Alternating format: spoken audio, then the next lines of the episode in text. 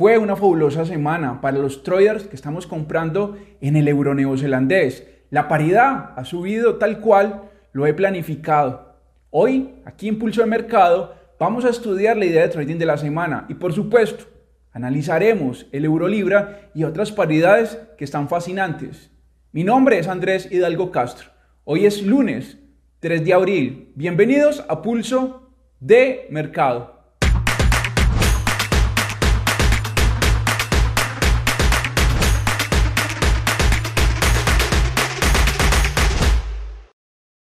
Les recuerdo que resultados pasados no garantizan resultados a futuro. Esta no es una asesoría, tampoco doy recomendaciones de compra ni de venta. El contenido de este material es meramente educativo. Y comencemos la semana hablando del Eurolibra. La paridad está respetando el 0,8800. Recuerdan que hablé hace 8 días, he proyectado esta paridad a la baja e incluso ejecuté una operación bajista desde hace varias semanas. A continuación, actualicemos el análisis técnico del Eurolibra. Y estos son los niveles a vigilar para la presente semana en el Eurolibra. El 0,8700, 0,8800 y el 0,8950. Incluso podemos, podemos dejar la franja entre el 0,89 y el 0,8950 como ese nivel a vigilar. Ustedes ya saben, y lo he repetido mucho aquí en Pulso de Mercado, de que el Eurolibra ha estado muy lateral y justamente esa lateralidad se ha desarrollado entre los dos niveles que ven aquí en pantalla.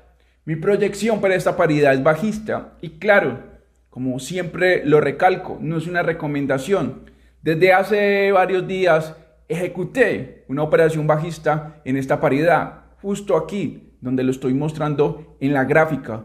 Esta, posición no la he cerrado porque proyecto que la paridad puede llegar al 0,8700. Pero detengámonos en el 0,8800, porque es un nivel a vigilar. Vamos a gráficos de 15 minutos y ubiquemos una línea horizontal justo en el 0,8800. ¿Qué vamos a encontrar? Esta resistencia. Note que cada que una vela de 15 minutos perfora de abajo hacia arriba el 0,8800, hay una reacción a la baja.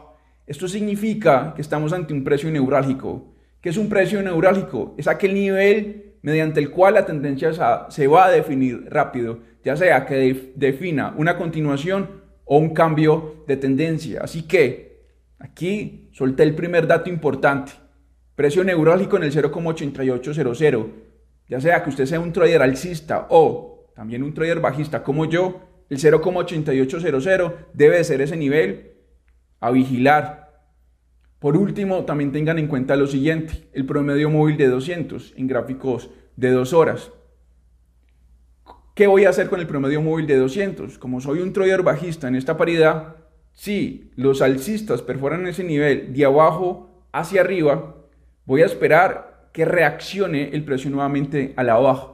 Ahora más adelante les voy a dar un ejemplo con el dólar yen para que esta idea de trading que he dado en el euro libra la pueden aplicar. Así que muy atento o atenta con el análisis que va a hacer en el dólar yen porque voy a explicar eh, la estrategia del promedio móvil de 200 y la reacción. Y continúan las buenas noticias. El dólar yen está respetando el promedio móvil de 200. Esto lo vengo anunciando desde hace varios días aquí en Pulso de Mercado. El plan de trading que hemos aplicado en esta paridad se ha cumplido muy bien. A continuación, el análisis técnico del dólar yen. Comencemos con el análisis del dólar yen. Previamente les estaba diciendo que en el euro libra íbamos a manejar una estrategia. ¿De qué se trata y qué tiene que ver con el dólar yen? Resulta que el dólar yen en gráficos de dos horas ha cumplido muy bien el plan de trading. Les estaba hablando de que iba a esperar que en gráficos, en el gráfico ya mencionado, el precio perforara de abajo hacia arriba el promedio móvil de 200 y que aquí se iba a formar un pico. Mire, sucedió. Ahí lo ven en pantalla. Pausemos aquí. Previamente hice un análisis del Eurolibra y les estaba hablando de que voy a manejar una estrategia la cual consiste en esperar que me perfore el promedio móvil de 200 y haya una reacción. ¿A qué me refiero? Justamente a esto, lo que están viendo en el dólar yen. Este movimiento lo voy a buscar en gráficos de dos horas también en el Eurolibra. Pero bueno, concentrémonos en el dólar yen. Este movimiento nos deja un pico. En, este pico voy a dejar en toda la punta una línea y esa línea es la que voy a vigilar. ¿Qué voy a vigilar? Si una vela de dos horas cierra por encima de la línea, el precio debe reaccionar a la baja. Si realmente vamos a ir, a la baja, que es mi proyección. Pero si vemos que una vela de dos horas cierra por encima de la línea que acabo de ubicar, la que ven aquí en pantalla, y luego volvemos a tener varias velas que cierran por encima de esa línea, voy a dar un paso al costado. Aquí les estoy ilustrando el movimiento que espero. Este es un movimiento que quiebre la línea y reacciona a la baja. Otro movimiento que en ningún momento quiebre la línea, sino que más bien el precio se ubique por debajo del promedio móvil de 200. Si estas situaciones ocurren, estoy dispuesto a irme a la baja en el dólar yen. En el dólar yen nos ha ido espectacular porque, o me ha ido espectacular porque hace unas semanas proyecté este movimiento a la baja, se cumplió, les dije que teníamos que estar muy atentos al 134.00 y aún los 134.00 es esa frontera, es ese nivel que va a estar eh, en disputa de los alcistas y de los bajistas. Así que otro nivel a vigilar es el 134.00. Pero en resumen, en síntesis, lo que tengo claro es la narrativa que les acabo de exponer del precio en gráficos de dos horas con el promedio móvil de 200 en el dólar yen. Y la idea de trading de la semana está en el canadiense yen. ¿Por qué? La semana pasada también fue la idea de trading de la semana y se cumplió. Hoy vengo a actualizar esta proyección. La paridad se prepara para experimentar un importante movimiento. A continuación, analicemos la idea de trading de la semana. Y en el canadiense yen, que fue también la idea de trading de la semana, como les venía comentando, se cumplió muy bien. Pero también les estaba diciendo que la paridad podía llegar al 99.00. ¿Qué tan vigente sigue esta narrativa? ¿Sigo contemplándola? ¿Será que podemos llegar al, 99.00? De poder podemos, pero hablemos de probabilidad. A ver, aquí tenemos un soporte importante en torno a los 97.00. Incluso podemos eh, pulir un poco más el soporte, ahí está.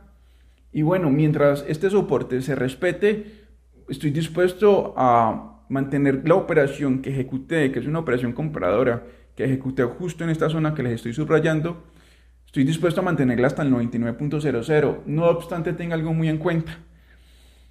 Si el canadiense yen llega a perforar estos soportes, puede haber una reacción fuerte a la baja.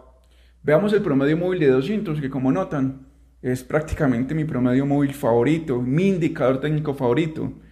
Bueno, lo que hay que empezar a vigilar con el promedio móvil de 200 es que si realmente vamos a buscar el 99.00, podemos aplicar la estrategia que les mostré en el euro libra y que les eh, también les expliqué en el dólar yen.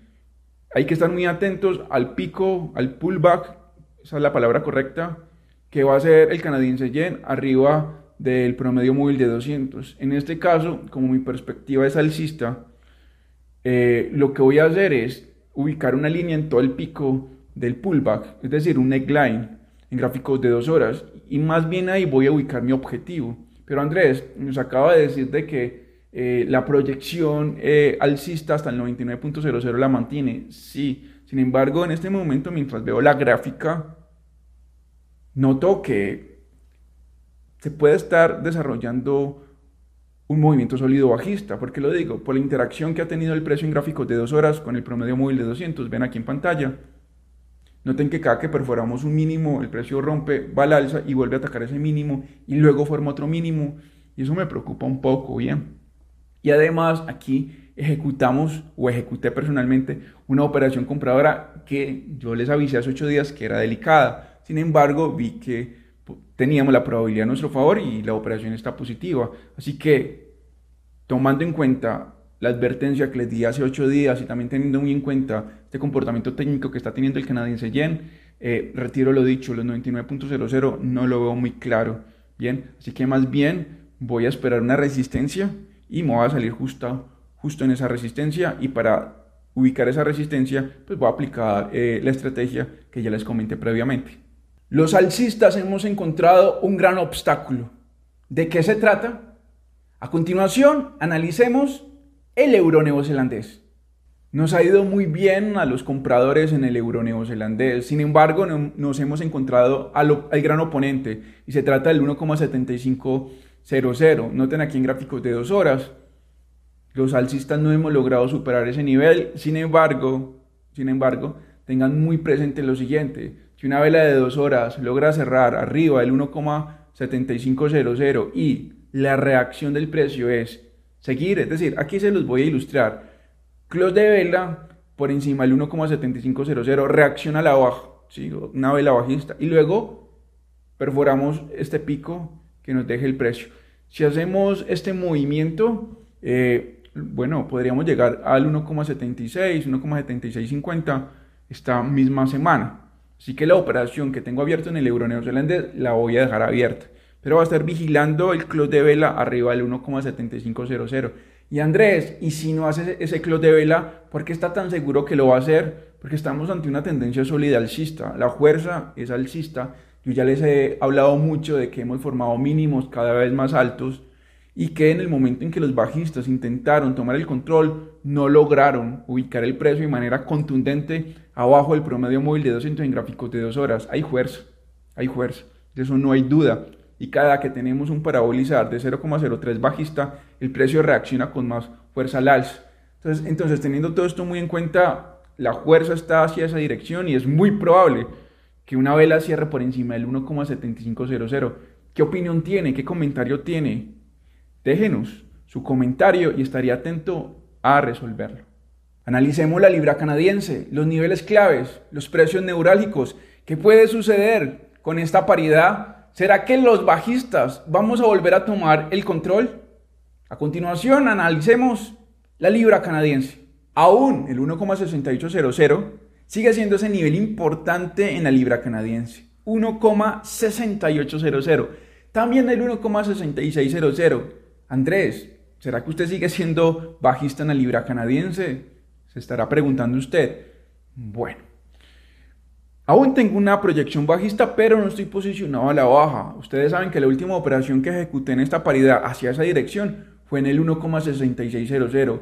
Quienes conocen mi estilo de trading saben que, saben que cuando mi plan de trading no atina, yo no cambio de bando, yo no cambio de orientación rápido, sino que me hago una pausa. Para mí pausar es muy importante mejora mi concentración, evita que sobreopere y, y el día que dé con una dirección y, el mercado vaya hacia allá, voy a disfrutar mucho del movimiento, pero es muy incómodo uno estar comprando, vendiendo, vendiendo, comprando, cambiando de, orientación de manera eh, brusca, porque eso lo que va a suceder es que el día de mañana no vamos a disfrutar de una tendencia eh, fuerte, si ocurre.